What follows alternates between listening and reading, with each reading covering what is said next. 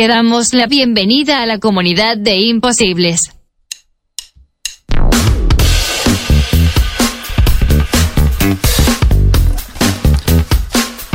Buenas tardes, amigas y amigos de Rosario FM. Le damos la bienvenida a este vigésimo segundo programa, el episodio número 22. Y lo hacemos de esta manera.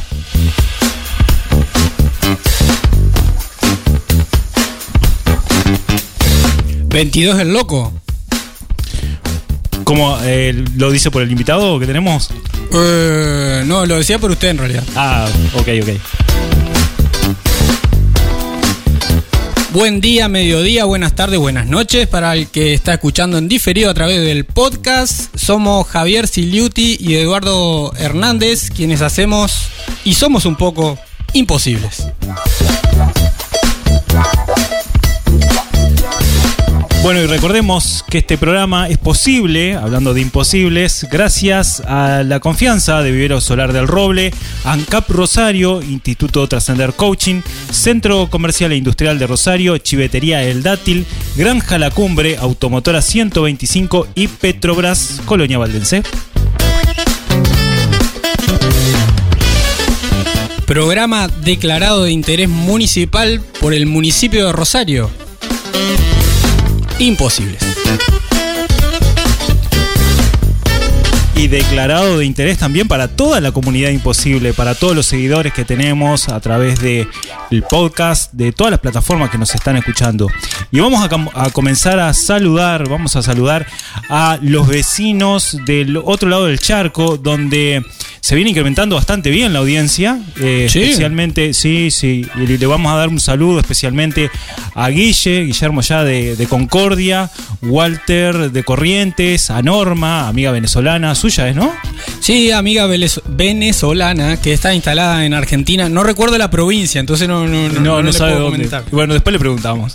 Eh, a Pablo también de Buenos Aires que nos escucha y dicen que nos están escuchando siempre por eh, Rosario FM y como decía recientemente en diferido por el podcast de Imposibles. Nos comentaron recién que también nos escuchan del otro lado del charco más grande, Del, del, del la- lagunón grande. del lagunón.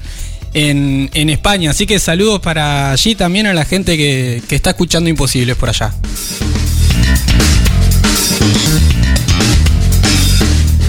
También a todos quienes estuvieron participando a través de las redes sociales, arroba imposibles con 2N, en diferentes consignas, comentando algunas fotos que estuvimos colgando por allí también. Y algunos videos. Y algunos videos, eh, sí, extractos de, programas anteriores. Los programas completos, recuerden, repetimos, los pueden escuchar a través de Spotify, Apple Podcast, Google y próximamente en YouTube.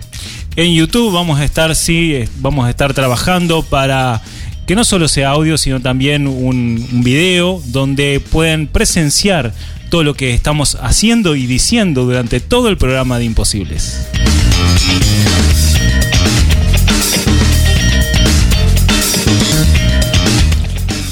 ¿Qué tenemos para conversar hoy? Tenemos tema hoy. Vamos a hablar de los dolores del crecimiento empresarial. Bueno, eh, sabemos bien que en las personas los dolores del crecimiento se describen a menudo como un dolor o, o punzada en la pierna normalmente, con frecuencia en la parte delantera de los muslos, las pantorrillas o detrás de las rodillas. Los dolores del crecimiento tienden a afectar a ambas piernas y a ocurrir durante la noche, incluso pueden llegar a despertar a un niño. Pero aunque no hay evidencia de que crecer duela, con las empresas se realiza una analogía y se denominan dolores del crecimiento empresarial algunas ineficiencias operativas de- y desafíos que suceden dentro de una organización. Puede ser una empresa, puede ser un negocio, al crecer en volumen de ventas, actividad y estructura, eh, sin estar preparada quizás totalmente para llevarlo a cabo. Lo siento, no te entendí. ¿Puedes explicarte? A ver, Eduardo, ¿cómo es, cómo es eso? Hablamos de dolores porque crecer en la empresa también duele. Este, muchas veces podemos estar tan enamorados con nuestra idea, nuestro emprendimiento, que lógicamente lo que queremos hacer rápido es crecer.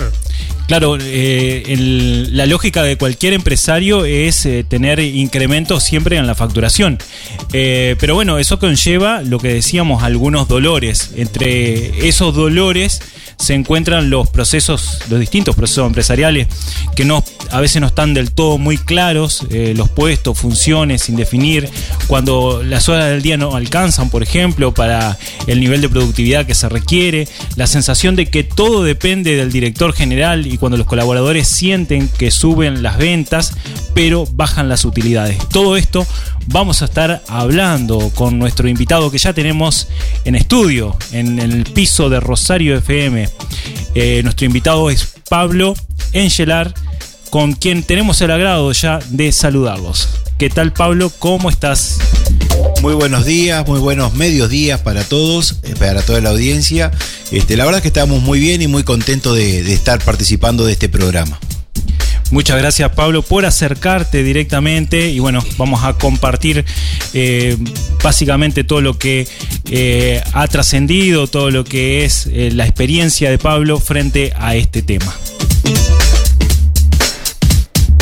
Y queremos conocer tu opinión sobre este tema, tu experiencia también. A vos que estás del otro lado, podés enviar tu mensaje de WhatsApp, WhatsApp al 091-899-899, el número de Rosario FM. Y comentanos, quizás también como en esta situación hipotética, ¿no? Si tuvieras que, mm, que elegir entre permanecer con tu empresa, tu emprendimiento, tu proyecto en un tamaño chico, este, donde todo por ahí es un poco más fácil, donde ya sabes cómo manejar cada aspecto del negocio, o crecer y enfrentarte a los desafíos que esto implica. ¿Qué elegís? ¿Qué harías? ¿Qué harías vos que está del otro lado? Porque damos por descontado esto, que todo el mundo quiere crecer, pero mm, no siempre, no siempre. No siempre, a veces puede ser mejor. Bueno, este, hemos hablado muchas veces de, de mantenernos en la zona de confort, ¿no? Exacto. Eh, ¿Querés salir de la zona de confort? ¿Querés crecer realmente? ¿Vale la pena ese esfuerzo? Bueno, esto vamos a estar hablando. ¿Alguna experiencia, Javier, que tengas para compartir en esto? Breve anécdota. Bueno, breve no, pero experiencias muchas. Eh, siempre en- dentro de lo que es la consultoría eh, pudimos participar eh, acompañando a empresas cuando crecieron y realmente el- dentro del proceso lo que siempre visualizamos de, de afuera es tratar de trabajar en los tiempos operativos, pasar de estar en todo a tratar de, de empezar a delegar. Bueno, ese aspecto creo que ha sido de los más difíciles de- en los empresarios que estuvimos acompañando en este proceso. Excelente, excelente compartir. Compartí vos también tu opinión, tu experiencia a través del 091-899-899. Enseguida también te invitamos a conocer parte, parte de la extensa experiencia de Pablo Engelar, nuestro invitado de hoy, porque hablamos sobre dolores del crecimiento empresarial. Quédate ahí. Y hablando de crecimiento, hablando de crecimiento, eh, con la gente de Petrobras Valdense está haciendo una ampliación de las instalaciones, ya están terminando. Y bueno, claramente estas reformas son por el crecimiento, por, la, por un mejor servicio a todas las personas. Y bueno, tienen siempre indumentaria Pampero, productos Sonac, cosmética automotriz. Así que acércate a Petrobras Valdense. Y enfrente tenemos a Chivetería El Dátil, que hoy me pasa una invitación que dice que se viene el arte en barricas Uruguay. Eh, aparentemente. Sí, y sería muy bueno poder asistir. Eh, esto se va a desarrollar en Esparta, Colonia Valdense, el día de mañana. Dice que esta intervención artística en vivo crea una sinergia entre dos mundos, una muestra cultural y artística con la cual se revaloriza el rico patrimonio que comparten las bodegas integrantes de la Ruta del Vino de Colonia y artistas del departamento de Colonia, logrando en conjunto poner un valor como también visualizar el arte y el enoturismo a través de la pintura. Ahí van a estar acompañándose acompañando de 13 bodegas del departamento de Colonia. 13 bodegas. 13 bodegas, van a estar artistas también del departamento de Colonia pintando en vivo esas barricas y va a estar todo eh, amenizado, digamos, con eh, comidas de chivetería El Dátil. Todo esto Qué mañana, mañana a partir de las 11 de la mañana hasta las 6 de la tarde. eh, pueden ir directamente, es gratis, eh, entrada libre y gratuita. en- ¿Dónde? ¿Dónde? ¿Dónde? En Esparta, Colonia Valdense. Nos revelamos frente al no se puede. Cosas de imposibles.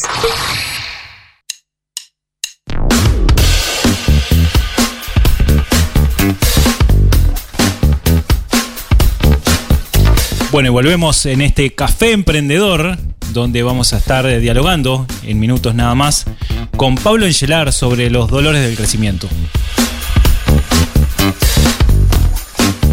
Espacio de entrevista, espacio para tomarnos este café emprendedor, conversar un poco y aprender juntos. Aprender juntos a Chivetería El Dátil, que es quien presenta este espacio. Así que para recargar las energías, pasá por ahí, por Chivitería El Dátil, donde aseguran que se come rico y abundante. Como en casa.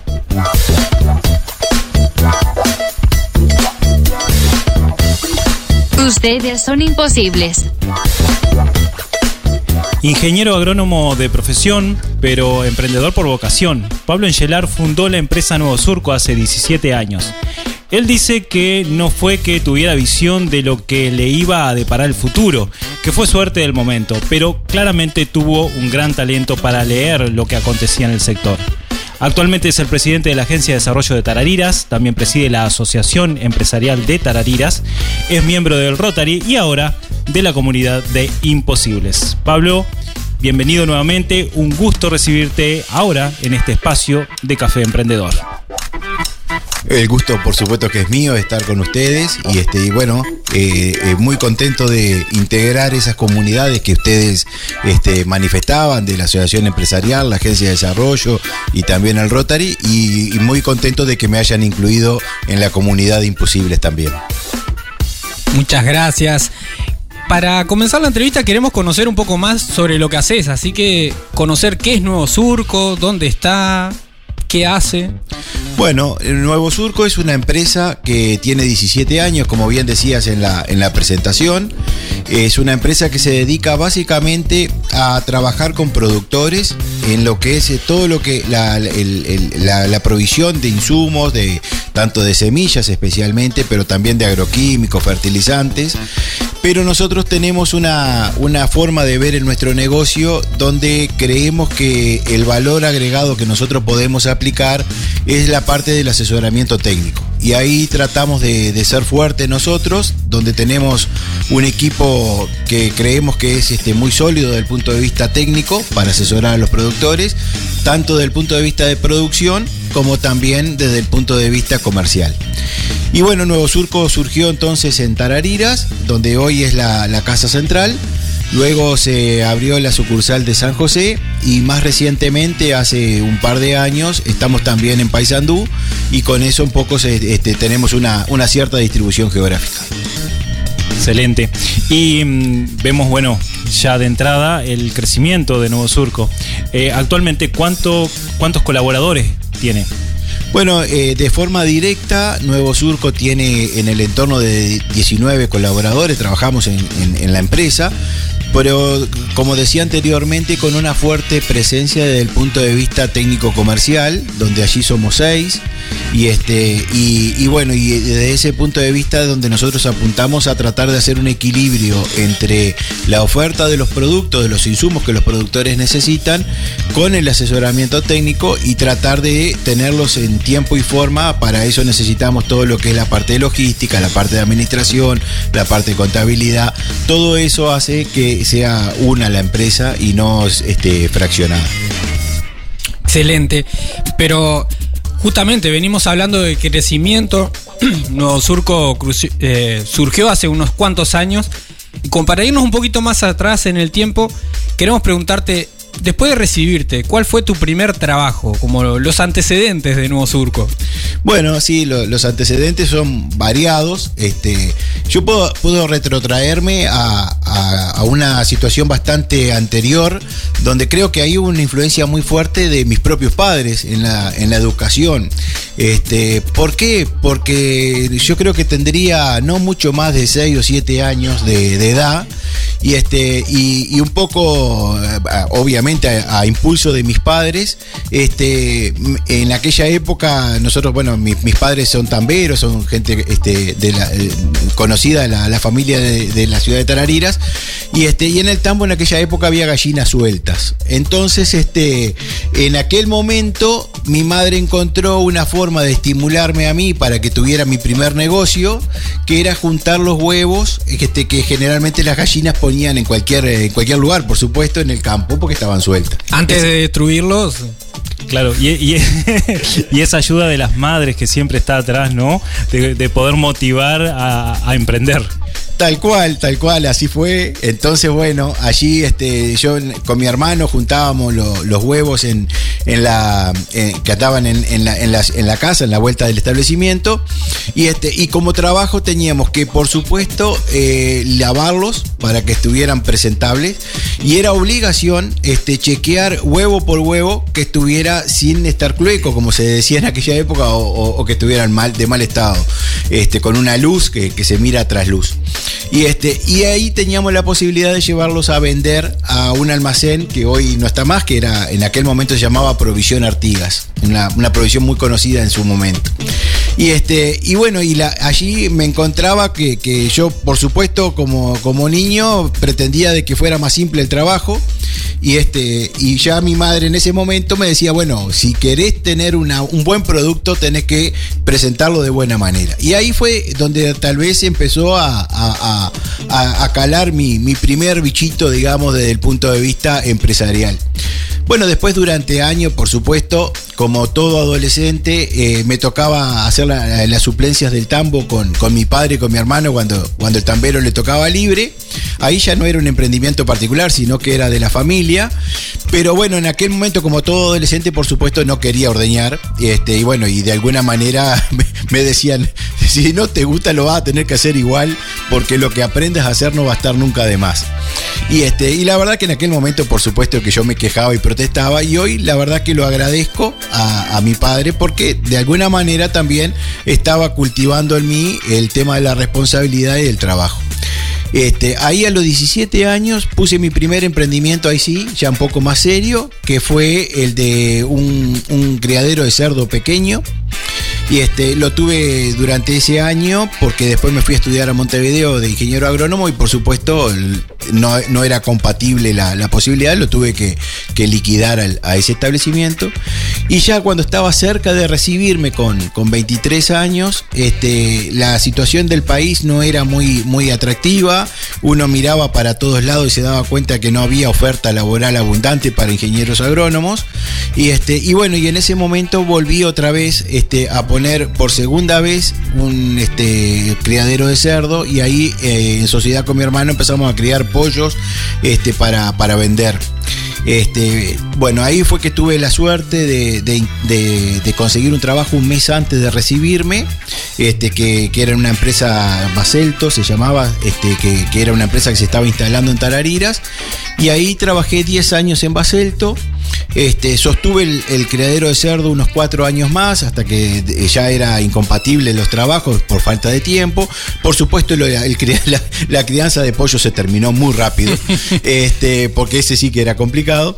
Y, este, y bueno, y ahí fue que, que empezamos a trabajar durante 10 años en esa empresa, donde ingresé como agrónomo de campo, pero un poco por perfil natural, este, rápidamente empecé a compartir el tiempo entre la parte técnica y la parte comercial. Y, bueno, inmediatamente prácticamente me fui volcando a la parte comercial y, este, y ahí hacíamos un, trabajo de una especie de, de gerenciamiento comercial. Y, este, y bueno, eh, ya 10 años posterior a eso, ya con 33 años, este, por distintas razones, este, decidimos este, eh, enca- encaminarnos para, para otro lado, comenzar con el emprendimiento de Nuevo Surco. Ahí consideramos que teníamos un equilibrio bastante bueno entre 10 años de experiencia experiencia de trabajo con la juventud de 33 años que nos permitía de alguna manera encarar este nuevo proceso. Justamente, Pablo, te iba a preguntar eh, de cuándo recibiste el llamado de emprender, pero quedó sumamente claro que la cultura emprendedora venía de la casa, este, de la familia que eh, te fue apoyando en las decisiones para poder tomar esto, ¿no? Unas visionarias las madres. Siempre, siempre son. Entonces, la pregunta que te quería hacer ahora es, eh, este paso eh, de pasar de una empresa eh, ya consolidada el trabajo, que hacía 10 años que venías trabajando, a ser emprendedor, eh, ¿cómo fue? ¿Fácil? ¿Difícil? ¿Qué fue dar ese primer paso? No, evidentemente sumamente difícil. Este, uno siempre se siente, como decían hoy en la presentación, en una zona de confort, este, donde claramente yo estaba en una zona de confort, este, pero tenía expectativas de tener este, un, mayor, mayor crecimiento y una mayor, sobre todo una, una posibilidad de, desarrollarme yo más personalmente. Y, ahí fue donde se tomó la decisión, a mucho riesgo, pero ya antes de cerrar el, arranque con lo que era Nuevo Surco, se hicieron muchas negociaciones con las empresas que de alguna manera iban a apoyar el emprendimiento y, este, y eso nos daba una cierta seguridad para el futuro, a pesar de que claramente eh, el, el futuro siempre es incierto y genera miedo, ¿no? O sea que contaste con apoyo no, no solo de tu familia, sino de también del entorno, clientes que confiaron para, para dar ese paso. Sí, sin duda, eh, bueno, la familia, el apoyo anímico es fundamental. Eh, y yo a veces la familia la separo en dos, en dos ramas, ¿no? La familia grande, que es la, la- la- la- mayor parte que inc- incluye a los amigos. Este, ahí también eh, hay un apoyo muy, muy interesante porque de alguna manera este, no, me motivaban y me decían que yo iba a poder. Y también el de la familia chica, que, que generalmente es, este, bueno, yo le llamo la familia chica a- a mi esposa, bueno, en ese momento mis hijas eran muy chicas, pero, pero también estaban, que todos sabíamos que íbamos a incurrir en algunos riesgos también de horas de trabajo, de esfuerzo, de incertidumbre, y bueno, y para eso se necesita un apoyo que estemos todos alineados en, en lo que es el, dónde va a ir el carro. Y bueno, y por supuesto, este, en un eh, emprendimiento donde la, la parte comercial tiene una pata muy fuerte de la estructura, el acompañamiento tanto de los proveedores como de, de los productores, en este caso lo- los, clientes en particular, este, tenían un- mucho que ver y la verdad que voy a estar eternamente agradecido porque realmente este, son lo- los verdaderos este, pilares de que el emprendimiento haya tenido éxito. Crecimiento, estamos hablando sobre los dolores del crecimiento, estamos hablando sobre el apoyo también necesario para, para crecer, apoyo como el que también te brinda Trascender Coaching en sus distintas propuestas de formación para tu desarrollo personal, profesional, para trabajar en tu liderazgo, cuestión súper importante también al momento de crecer como empresa, como profesional. Así que podés eh, conocer más sobre las propuestas en su web trascender.ui. Bien, eh, Pablo, ¿y cuándo te diste cuenta de que estabas creciendo y, tenías que introducir cambios estructurales? Creo que al, al día 2. este, no, eh, eh, evidentemente uno comienza con, con un cierto este, nivel de ignorancia de lo que está sucediendo, este, porque a pesar de que tenía tantos años de trabajar en el rubro y de conocer todo, cuando uno se enfrenta a la realidad de ser el, responsable final de- de la empresa, este, se da cuenta de que, que hay muchas cosas que hay que tener en cuenta, no solamente desde el punto de vista financiero, sino también el de tener la responsabilidad de cumplir y tiempo de forma con, con nuestras, este, con, con nuestros clientes, con nuestros proveedores, todo lo demás. Y bueno, comenzamos de una manera tan, tan, este, tan baja, digamos, en cuanto a nivel de desarrollo, que yo diría que al, poco tiempo nos dimos cuenta que necesitábamos empezar a crecer en cuanto a, a colaboradores para arrancar, este, porque prácticamente eh, Nuevo Surco surgió con, con, bueno, con los actuales socios, que es este, mi esposa, este, que es contadora, Carolina Clet, y, y yo.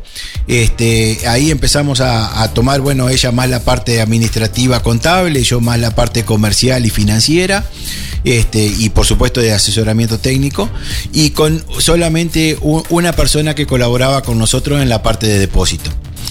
Para arrancar, el depósito era el garage de mi padre, o sea, estamos hablando de que este, era, el depósito era un nombre bastante pomposo. Y, este, y de ahí para adelante, eh, rápidamente nos dimos cuenta que nos quedaba todo chico, ahí tuvimos que acudir a, a un tío mío que tenía un que tiene un depósito hasta el día de hoy y que le pedimos prestado para poder bajar parte del fertilizante y luego tuvimos que empezar a alquilar y alquilar. Bueno, llegó un momento que te- eh, Nuevo Surco era muy pequeño, pero teníamos cuatro depósitos por llamarlo de una manera.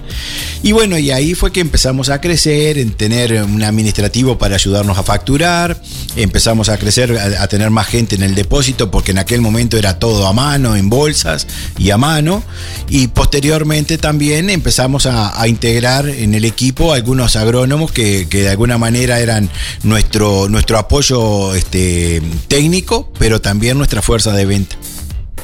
Muy bien, y sabemos que para mm, aprender algunas cosas, digamos, fue necesario tropezar dos o tres veces con la misma piedra. Eso lo, lo hablábamos el otro día, antes, preparando un poco la entrevista.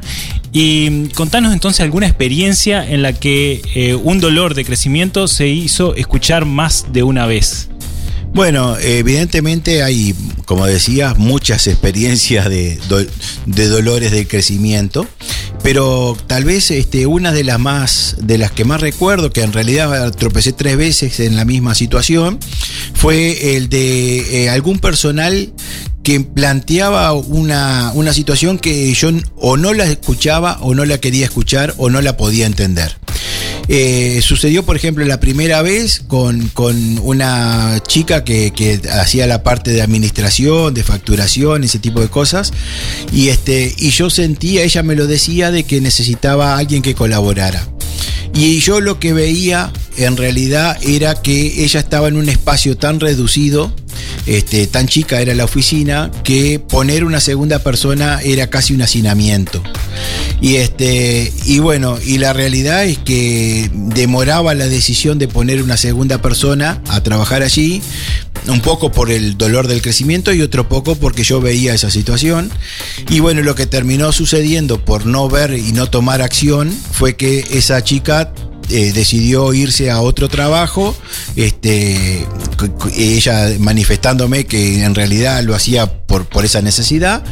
Y, este, y cómo terminó la situación es que terminé contratando dos personas para sustituirla. Entonces, claramente, un, un error importante desde mi punto de vista de no ver la situación y no, sobre todo, no actuar en el momento. Hemos hablado de, de- de liderazgo en algún momento y claramente aparece eh, de forma repetitiva este tema de, la empatía, sobre todo de la escucha activa con los colaboradores que son eh, quienes nos están pidiendo en algunos momentos algún accionar y bueno, evidentemente eh, si no se da ese accionar eh, repercute posteriormente en, el, en toda la empresa. Sí, eso es clarísimo. Es, es, es difícil para, para quien le toca liderar a veces poder ver qué es lo que la persona está necesitando. O sea, este, por supuesto que eh, no existe nadie que, que trabaje por un salario que el aumento de salario no le venga bien. Eso a todo el mundo. No conozco a nadie, por lo menos. Pero tam- no es solo eso porque hay gente que tal vez lo que está necesitando es el reconocimiento, otra gente lo que está necesitando es cierta libertad de accionar, eh, otra gente está necesitando posibilidad de desarrollo personal, eh, y bueno, y tal vez lo que a uno necesita, el otro del costado no lo, no lo ve, no le interesa, y porque somos todos diferentes. Y yo creo que tal vez para, para el que le toca liderar, lo más difícil es detectar qué es lo que la persona está necesitando para completarse desde el punto de vista de su, de su confort en la empresa. Y justamente, Pablo, mencionás algo importante. ¿Cómo pasaste de, digamos, desde los primeros pasos, donde estabas prácticamente solo con tu socia, a eh, esta nueva posición de liderazgo? ¿Cómo pasaste a ser líder? Este, eso, eh, ¿cómo se dio? La verdad es que no me di mucho cuenta. Este, se fue produciendo solo durante el desarrollo de estos 17 años y tal vez porque me ha tocado la, la posibilidad de trabajar, eh, desde que trabajaba ya en, en la primera empresa, me tocaba liderar el equipo.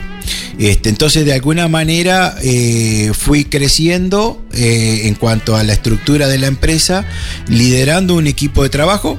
Y, este, y lo otro es que en realidad nunca dejé de yo trabajar este, em, explícitamente eh, dentro del, del- del equipo. Entonces, el hecho de estar yo trabajando este, presencialmente y a su vez este, en una actitud ya de trabajo coordinado desde hace muchos años, este, es un crecimiento que se va dando de manera natural. Experiencia, experiencia que eh, estaba adquirida, al igual que Vivero Solar del Roble, que con los cinco, cinco sentidos te espera para un paseo donde tenés plantas, semillas, regalos, donde podés ir a visitarlos. Eh, Vivero Solar del Roble, muy cerquita acá de Rosario. Pablo, según tu experiencia, ¿cuáles dirías que son las claves para crecer con menos raspones? ¡Pah! ¡Qué pregunta! Eh, yo creo que, como decía anteriormente, eh, todas las personas somos diferentes y todas las, este, las empresas que están integradas por personas eh, naturalmente tienen que ser diferentes. Entonces los raspones me parece que van a venir de todas maneras, no hay mucha forma de evitarlos.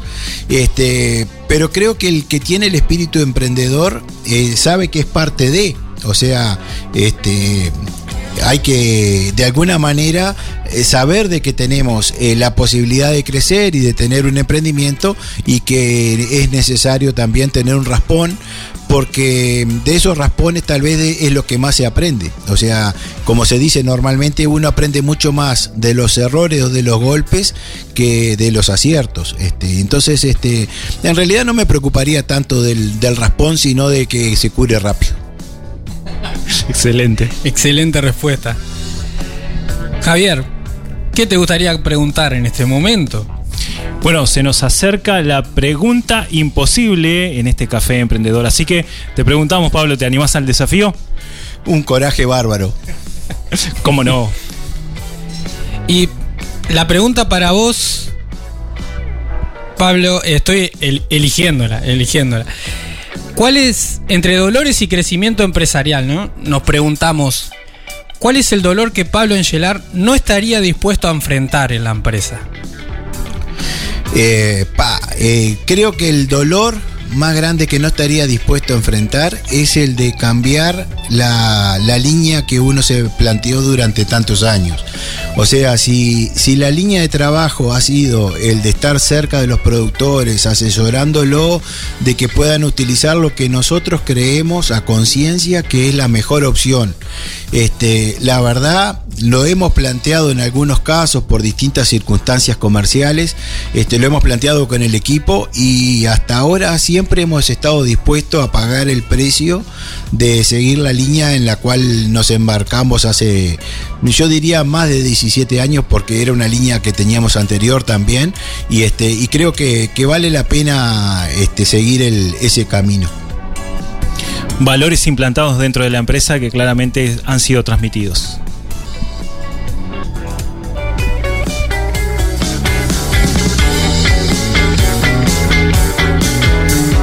Quédate ahí porque todavía tenemos mucho más para compartir. Se vienen los tips. Eh, saludamos también a, toda la gente que está ahí del otro lado escribiendo al 091-899-899 como lo hizo Norma, que tiene una consulta. Ahora este, vamos a estar compartiéndola. Y a Yanela también que envió sus saludos. Así que quédate que todavía hay más.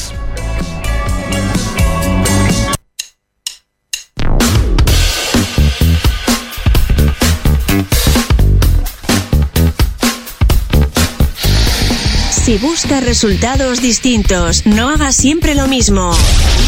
Llegan los tips imposibles. Ideas que se salen de la caja. Para muchos, alcanzar el sueño del emprendedor exitoso significa tomar el control de su destino, dejar el horario de 9 a 5 y abrir las puertas de su propio negocio. Estas almas valientes han potenciado el desarrollo económico de sus comunidades y juegan un importante papel en la generación de empleo genuino. Si vos sos uno de ellos, de los que vierten sangre, sudor y lágrimas en el manejo de su propio negocio, vos sabés que este no es el momento de ponerse a descansar.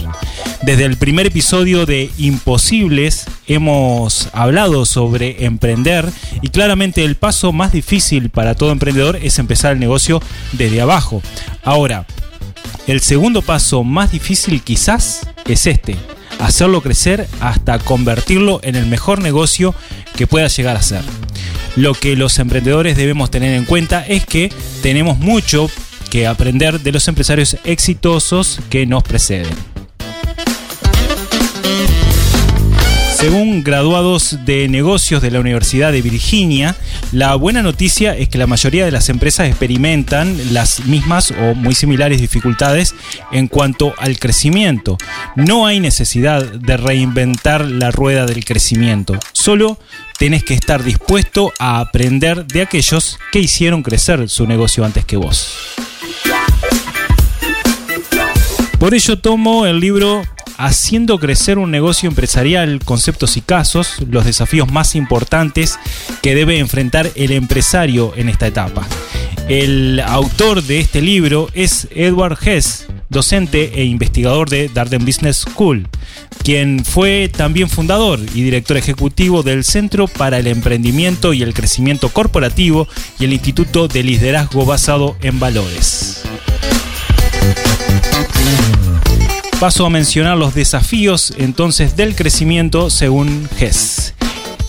El número uno, ser abrumado por el crecimiento. El crecimiento es cambio, requiere de más procesos, controles y personas. Un crecimiento demasiado rápido puede crear riesgos financieros y la calidad que si no se controlan adecuadamente pueden llevar a la desaparición de la empresa. Tener bajo control todos estos factores puede fácilmente abrumar a los dueños de la empresa. El crecimiento es como la madre naturaleza, explica Hess. Ella puede ser buena como pueden también crear estragos con huracanes, terremotos e inundaciones. Para administrar adecuadamente el crecimiento de la empresa, los empresarios exitosos y experimentados recomiendan el enfoque del pedal del acelerador. Cuando usted comienza a sentirse abrumado, suelte el acelerador para permitir que los procesos, controles y personas se nivelen. Tomo nota de lo que dices. El número 2, saber cuándo decir que no. La mayoría de los nuevos negocios exitosos tienen una multitud de oportunidades. El desafío es elegir cuáles son las correctas. Las buenas oportunidades son las que amplifican los puntos fuertes de su empresa y se convierten en una propuesta de valor convincente para el cliente.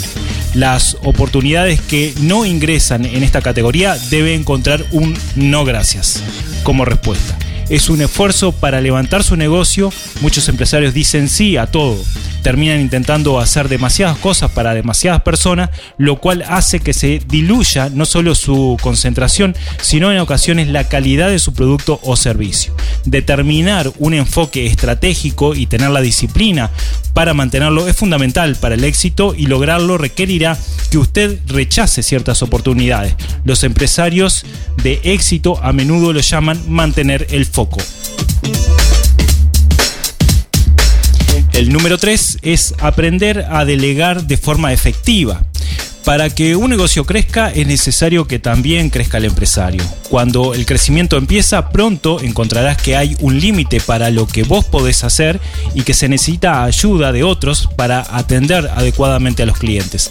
Es necesario pasar de ser un hacedor a convertirse en un gerente de colaboradores y luego, eventualmente, en un gerente de gerentes, un líder. Esto puede parecer fácil, pero no lo es, dice Hess. A la mayoría de los empresarios no les gusta ceder el control de ningún aspecto de su negocio, enfrentarse al hecho de que no pueden hacerlo todo por sí mismo y que deben aprender a depender de otros para realizar determinadas tareas, y no necesariamente de la manera exacta en que ellos lo harían, puede ser una realidad muy difícil de aceptar. Acelera y triunfarás. En el número 4, la transición de propietario a líder, lo que hablamos hoy recientemente con Pablo. Al llegar al punto en que está delegando tareas y apoyándose a sus empleados para impulsar su negocio, también se debe pasar de pensar en sí mismo como exclusivamente dueño del negocio a empezar a desarrollarse como líder y guía. Evolucionar para convertirse en líder y guía es un reto, ya que ambas funciones requieren de inteligencia emocional, conectar con la gente y tener la capacidad de relacionarse con cada individuo de modo que les resulte significativo. Guiar a la gente requiere de pasar tiempo conociéndola, escuchándola, atendiéndola, comprimiendo sus necesidades eh, emocionales y ayudándoles a crecer. Guiar requiere de paciencia y un grado de intimidad emocional y personal que muchos empresarios no son capaces de lograr. Requiere un cambio de mentalidad que va del yo, el jefe, y de a mi manera hacia se trata de ellos realmente. El número 5, administrar el flujo de caja. Muchas veces los empresarios quedan demasiado envueltos en la alegría del crecimiento y pierden la vista en la necesidad diaria de administrar dinero en efectivo. Administrar los flujos de efectivo durante los periodos de crecimiento es fundamental. Los empresarios deben entender que quizás no sean capaces de sostener todo el crecimiento disponible. La cantidad de efectivo disponible para la inversión puede limitar el crecimiento, especialmente en la economía actual, cuando muchas pequeñas empresas no pueden obtener préstamos o líneas de crédito. Y por último, no puedo dejar de enfatizar lo importante que es ser cuidadoso con el manejo de la chequera, las tarjetas de crédito y cuentas en línea. Si usted decide delegar esta tarea, elija al empleado con quien más confía y fije límites monetarios para, por adelantado. Revise sus cuentas y sus pagos todos los días, pues los fraudes sí ocurren. En el número 6, pasar demasiado tiempo apagando incendios. Un entorno de alto crecimiento es agitado, con múltiples errores que necesitan ser corregidos casi a diario. Los empresarios pueden fácilmente caer en el rol del bombero. El problema con esto es que el crecimiento requiere que usted planifique para un mayor crecimiento, para poner en marcha nuevos y mejores procesos y para estar constantemente mejorando procedimientos y redefiniendo las prioridades. Es muy difícil encontrar el tiempo para hacer todo eso si consume su tiempo mediando en conflictos entre empleados, corrigiendo órdenes de inventario, calmando objetivos, eh, calmando clientes enojados y así sucesivamente. Los empresarios exitosos descubrieron que tenían que ser disciplinados en alejarse de sus negocios por cortos periodos para pensar y planificar. Necesitaban un tiempo lejos de los incendios cotidianos que aparecen cuando se maneja un negocio. Así que el crecimiento de un negocio es un proceso evolutivo El crecimiento es desordenado, el crecimiento es cambio, el crecimiento experimenta desbordes, desvíos, caídas y subidas. El crecimiento requiere de constante aprendizaje y mejoramiento, y si no está bien planificado y administrado puede superar las capacidades de las empresas. Su último consejo el crecimiento debe ser una decisión estratégica tomada solo después de que los riesgos de crecer y no crecer han sido evaluados. En lugar de concentrarse en crecer por crecer, el empresario debe basar sus metas en torno a cómo puede mejorar constantemente su negocio. Al hacer esto, usted será capaz de afrontar los retos del crecimiento empresarial de forma directa y con éxito. Guardo esto en el podcast de Imposibles.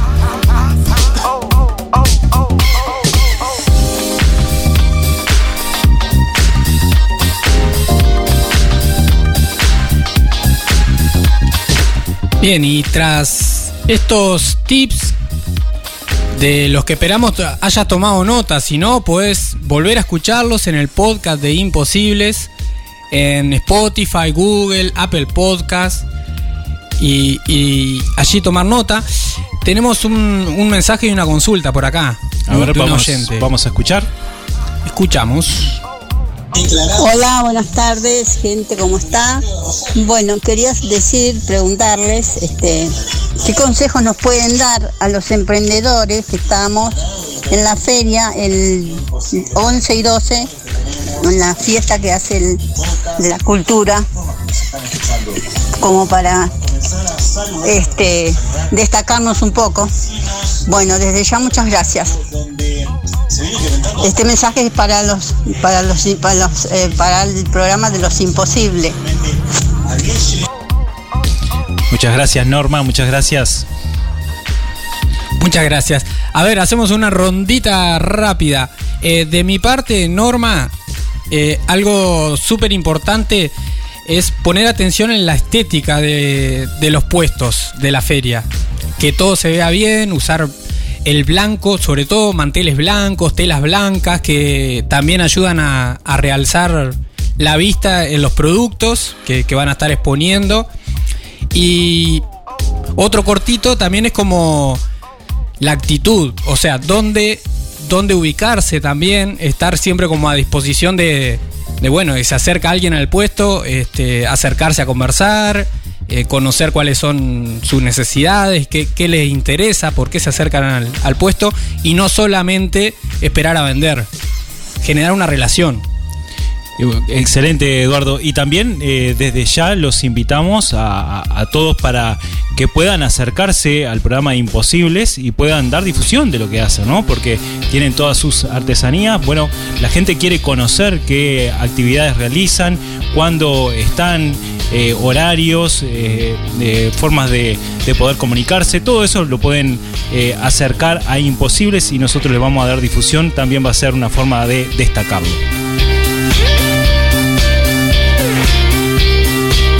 Acceso a la base de datos de novedades. Abre, abre inscripciones el programa Empresario Emprendedor 2.0 de la Cámara de Industrias del Uruguay.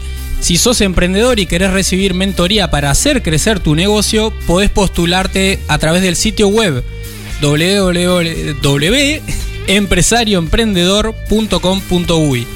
Tenés tiempo hasta el 22 de septiembre para registrarte. Este es un programa financiado por ANDE, la Agencia Nacional de Desarrollo, a la cual reiteramos nuestro agradecimiento por el apoyo y la difusión que están haciendo de este programa. Y tenés que ponerlo mejor porque ANCAP Rosario pone lo mejor con toda la energía, el movimiento, el mini mercado y bueno, podés acercarte con el vehículo por supuesto para cargar combustible en ANCAP Rosario. Otra novedad, si tu empresa fue afectada por la crisis sanitaria y pertenece a los siguientes rubros. Hoteles, restaurantes y bares, transporte, enseñanza, agencia de viajes, espectáculos públicos, fiestas y eventos sociales, actividades deportivas, clubes y gimnasios, te contamos que INEFOP te invita a participar de un programa para potenciar tu negocio. Podrás participar de talleres con metodología de pensamiento de diseño que te permitirán incorporar nuevas competencias y estrategias para reactivar tu empresa. La modalidad es 100% virtual, la fecha de inicio el 9 de septiembre, la postulación estará abierta hasta el domingo 5 y se seleccionarán 30 cupos. Por consultas, anota bien, podés escribir al correo electrónico empresas.inefop.org.uy. Bueno, y también desde el ecosistema emprendedor Colonia San José invitan a todos los jóvenes entre 13 y 29 años de la región a participar del juego El Plan. Es un juego virtual que potencia las habilidades para emprender divirtiéndose. El torneo tendrá instancias para aprender a jugar y luego una ronda de clasificación para el final regional. Los ganadores participarán de la final nacional compitiendo con jóvenes de otras regiones del país. Cupos limitados, importantes premios para los ganadores y una gran final a nacional. Más información en las redes sociales del ecosistema Emprendedor Colonia San José. Ecosistema Emprendedor Colonia San José, que está conformado por diferentes instituciones públicas y privadas. En el departamento de Colonia, la Asociación Empresarial de Conchillas y el Centro Comercial e Industrial de Rosario representan al sector privado eh, en este ecosistema. Y bueno, no sé si escuchaste la, la- la mañana de Rosario FM, que estuvo gente del centro comercial comentando, compartiendo, jugando también con la audiencia, porque se viene el compra y gane. Sí, estuvieron jugando y bueno, se viene con todo el compra y gane. ¿Cómo es eso? El compre y gane, una propuesta, una promoción de gran parte de los socios del Centro Comercial Industrial de Rosario, ¿qué te proponen? Comprar en tu comercio lo- de tu localidad, en los comercios de Rosario, y ganar. Tan fácil como eso. Qué sencillo. Tenés que pedir tu cupón en cada compra. Excelente, excelente. Bueno, y, le, y nos estamos yendo, ¿no? Vamos a despedirnos de Pablo Engelar, que nos estuvo acompañando durante todo el programa. Muchas gracias por el espacio, por el tiempo dedicado y por todas las experiencias desde, desde chico, desde los siete años con los huevos y la gallina, hasta ahora Nuevo Surco, una empresa que tiene sucursales en varios puntos del país. Muchas gracias, Pablo. Bueno, el agradecido soy yo y también felicitarlos a ustedes porque claramente ustedes también son emprendedores y creemos que, que este tipo de programa seguramente va a generar este, expectativa y, y poner este, un poquito la semilla para que este, haya nuevos emprendedores siempre. Ustedes son imposibles. Un, a mí me gustaría un consejo, un mensaje, unas palabras de aliento de parte de Pablo. Bueno, consejo seguramente no, este, sí alguna, alguna opinión. Este, no, mi, mi opinión es que eh, en términos generales este, este tipo de, de lugares que a uno le toca compartir, en este caso este, formar parte de una empresa, este, sin duda tiene muchos momentos de, de sinsabores, este, de, como decían hoy, de, de algunos este, raspones que generan y bueno, un poco lo que mi pensamiento es que tenemos que tener mucha actitud positiva para llevarlos adelante, para que sirvan de aprendizaje y bueno, y para tratar de ser un poco cada día mejores. Este, recién yo escuchaba este, a Eduardo en, el, en los mensajes allí a, la oyente y yo creo que el, a mí, de mi punto de vista, eh, la actitud es el, lo que va a generar la diferencia en, en esos emprendedores que van a estar en la feria porque claramente creo que todos los que hemos sido de alguna manera este, clientes de, de alguna feria, eh, para nosotros hay una diferencia muy grande entre el, comerciante, el artesano que está con actitud de venta, de servicio, de generar este, una, una buena conexión con el cliente, una diferencia enorme con aquel que está sentado mirando el celular. Seguramente uno pasa por el costado y no le pregunta. En cambio, al, al, al otro empresario se le va a preguntar y en muchos casos se va a concretar un negocio. Excelente. Bueno, ¿y nos estamos yendo, Eduardo? ¿O nos quedamos un rato más? Nos quedamos un poco más. Chicos, se nos acaba el tiempo. No, no, no nos corre Sirexa. Qué cosita con esta. Bueno, nos tenemos que ir y para la semana que viene eh, tenemos el episodio número 23, el viernes 10 de septiembre, mismo horario, 13 horas. El tema, quiero abrir una empresa, ¿qué tengo que hacer? Y para eso eh, recibiremos en el Café Emprendedor para conversar a Karina Robaina, contadora responsable del estudio contable del Centro Comercial e Industrial de Rosario. Bueno, con ella vamos a hablar entonces y vamos a preguntarle todos estos temas. ¿Cómo podemos hacer una vez que ent entendemos que vamos a abrir una empresa? ¿Qué, qué, qué accionar? ¿Qué cosas tengo que hacer? Así que a todos los emprendedores que nos están escuchando, obviamente para la semana que viene va a ser muy interesante poder acercar el oído y poder prestar atención a Karina Robaina que nos va a estar eh, contando todos estos temas y nos va a compartir parte de lo que hace el Centro Comercial e Industrial de Rosario. Porque hay diferentes formas de abrir una empresa y muchas tienen múltiples ventajas. Así que estás ahí del otro lado, escucha bien este episodio número 23 el viernes de la semana que viene porque te vamos a estar contando todo, todo, beneficios, ventajas, diferencias entre los tipos de empresa. ¿Para qué formalizar tu negocio? Exactamente.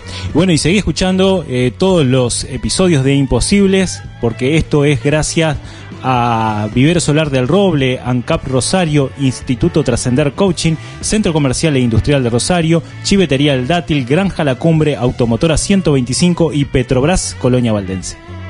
Gracias por estar ahí, gracias por acompañarnos, por ser un poquito más imposible y seguir conectado, conectada, porque también estamos en redes sociales. Bien, nos vamos. Que pasen muy bien. Hasta la semana próxima. Chao, chao, que pases bien. Hasta luego, Javier. Nos vemos la semana que viene. Chao.